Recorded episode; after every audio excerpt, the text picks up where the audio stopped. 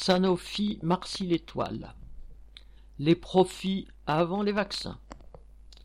À la mi-mars, les travailleurs de la R&D du site Sanofi de Marcy-l'Étoile, en région lyonnaise, ont appris l'arrêt de plusieurs projets de vaccins. En 2019, la direction avait annoncé le lancement de plusieurs projets de candidats vaccins, dont notamment ceux contre la maladie de Lyme et de la gonorrhée. Pour cela, Sophie n'a pas embauché un seul salarié, mais a mis davantage la pression sur les travailleurs en supprimant les temps partiels choisis au détriment de nombreux parents mis en galère pour la garde d'enfants. Aujourd'hui, avec l'arrivée du Covid-19, les entreprises du Big Pharma ont découvert l'intérêt de l'ARN messager.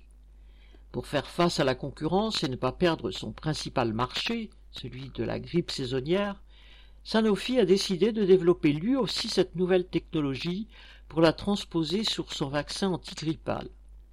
Mais il le fait au détriment d'autres projets de candidats vaccins tout aussi vitaux que celui de la grippe.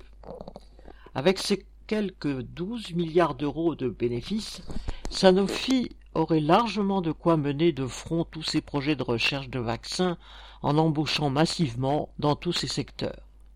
Mais pour cette firme pharmaceutique pleine aux as, la production de vaccins n'est qu'un support pour réaliser des profits et la santé de la population est le cadet de ses soucis, tout comme les conditions de travail des salariés que Sanofi ne cesse de dégrader au nom des gains de productivité.